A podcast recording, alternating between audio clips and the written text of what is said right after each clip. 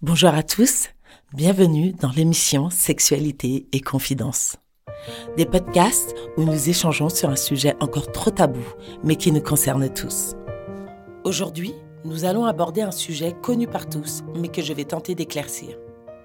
Nous allons parler d'estime de soi et de confiance en soi. J'ai souvent entendu, il faut que tu aies confiance en toi. Moi-même, je le dis souvent à mes patients, mais je me suis rendu compte qu'il était compliqué de réellement comprendre ce que c'était la confiance en soi et l'estime de soi. Quelle est la différence? De quoi parle-t-on? Et pourquoi est-ce si important? Quel est l'impact de ces fondamentaux sur notre sexualité? Je vais tâcher d'être le plus clair possible. Si vous comprenez bien l'importance de ces deux notions, vous aurez déjà fait 50% du travail pour tendre vers une nouvelle version de vous-même. Travailler la confiance en soi, c'est passer à l'action, c'est-à-dire mettre en exergue et croire en ses capacités. Travailler l'estime de soi, c'est travailler son soi intérieur, ses pensées qu'on a envers soi-même. Par exemple, se dire je suis capable de faire de la natation alors que je n'ai jamais nagé accroît la confiance en soi. On croit en ses capacités pour atteindre son objectif et malgré nos faiblesses, car on en a tous, nous sommes capables de réussir. Nous sommes légitimes d'agir pour obtenir quelque chose. Ici, nous sommes capables de nager pour tendre vers un objectif, comme soutenir une association qui récolte des fonds pour la recherche par exemple.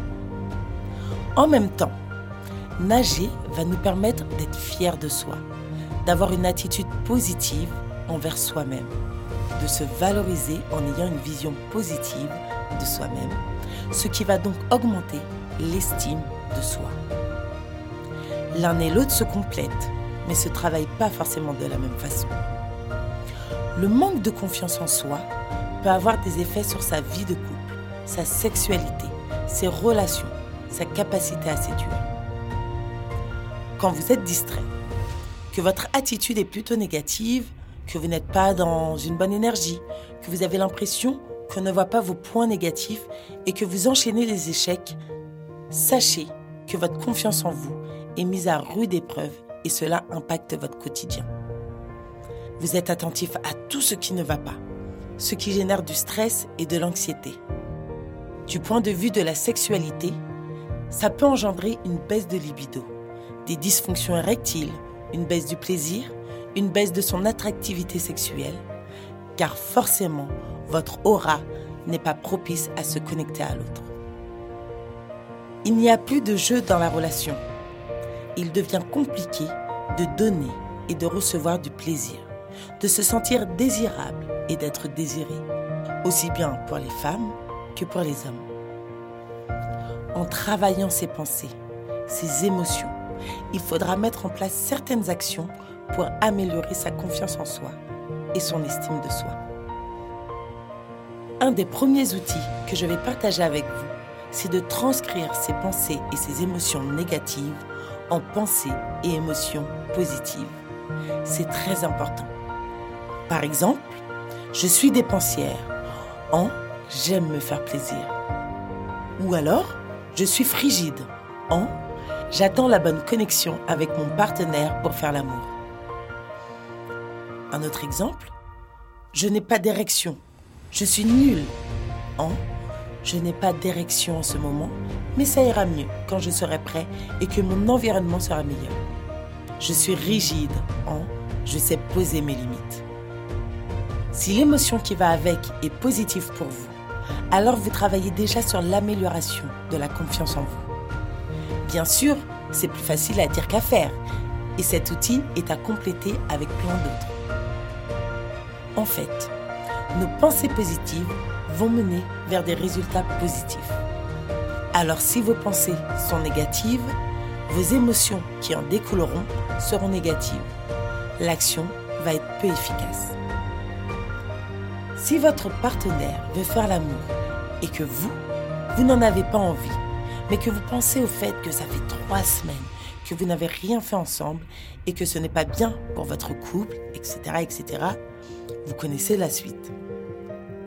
Vous vous forcez. Vous pensez donc que c'est un sacrilège. Et vos émotions ne sont ni motivantes, ni créatrices d'enthousiasme. Du coup, votre action, qui est de passer à l'acte, ne va pas être source de plaisir, car vous ne serez pas dedans, connecté à l'instant présent. Bref, votre façon d'être et de faire ne va pas permettre de conscientiser que le rapport sexuel est quelque chose de positif. Bien au contraire, vous allez rentrer dans un cercle vicieux autour du sexe. Vous n'êtes pas disponible pour faire l'amour, mais vous vous forcez. Vos pensées sont négatives, donc vous n'avez ni désir, ni plaisir. Vous associez le rapport sexuel à quelque chose de négatif et vous nourrissez inconsciemment cette association négative entre avoir un rapport sexuel, un manque de plaisir et une sensation négative. Dans cet exemple, il faudra travailler ses pensées et particulièrement dans la sexualité, travailler ses fantasmes, ses idées érotiques, etc. Tout cela pour arriver à construire des pensées et des émotions autour de la sexualité positive. Évidemment, ça demande un travail de fond, un accompagnement par un professionnel. Mais vous comprenez l'idée que des pensées négatives entraînent des émotions négatives qui amènent des actions faibles et manquant d'efficacité. Ça aura un effet négatif sur votre confiance en vous. Augmenter et renforcer la confiance en soi est quelque chose qui nécessite de passer à l'action. De remplacer, comme je vous l'ai dit avant, ces pensées négatives en pensées positives. Mais sachez que vous êtes le gouverneur de votre esprit. C'est vous qui pouvez lui donner l'orientation que vous souhaitez et donc c'est vous qui allez aiguiller les actions qui vont en découler. L'estime de soi est la valeur que l'on se donne au niveau de son amour propre, de son image et de la confiance en soi. Quelle représentation ai-je de moi-même? Quelle est la valeur que je me donne? Comment je me considère? C'est ça l'estime de soi. C'est très important dans l'épanouissement de sa sexualité. Une bonne estime de soi signifie de s'aimer, de se respecter, respecter ses besoins, ses désirs, ses envies, ses limites. C'est l'amour qu'on a envers soi-même et la façon dont on se considère. Pour commencer à faire grandir son estime de soi, il faut commencer à s'écouter. Écouter les signaux qui nous entourent et qui viennent à nous. Par exemple, quand vous n'aimez pas un aliment, vous ne l'achetez pas. Dans la sexualité, c'est la même chose. Ne faites pas des choses qui ne vous conviennent pas. Stop. Ne dites plus oui quand vous ressentez un non posez vos limites et respectez votre intégrité. Rapprochez-vous de vos valeurs. Écoutez votre intérieur. Moins vous le faites, plus vous vous éloignerez de qui vous êtes et plus votre estime diminuera. Osez. Osez être qui vous êtes. Vous pouvez travailler également sur vos croyances, votre image à travers l'autre, vos jugements qui vous enferment dans des représentations qui nous éloignent de qui nous sommes, de nos émotions, de nos ressentis, de nos sensations. Pour tendre vers une sexualité épanouie, il est important de travailler sa confiance en soi et son estime de soi, c'est-à-dire travailler aussi bien l'état d'être que le sentiment d'être, nous rapprochant de nos valeurs. Ça nous permet d'être plus connectés à son corps et de mieux écouter ses besoins. Plus on écoute ses sensations, ses émotions, son corps, et plus on augmentera sa sensibilité corporelle, ce qui aura un effet positif sur son plaisir sexuel. Alors désormais, le regard que l'on porte sur soi-même doit être bienveillant, indulgent, amoureux et dans l'acceptation de soi. C'était Noémie dans Sexualité et Confidence.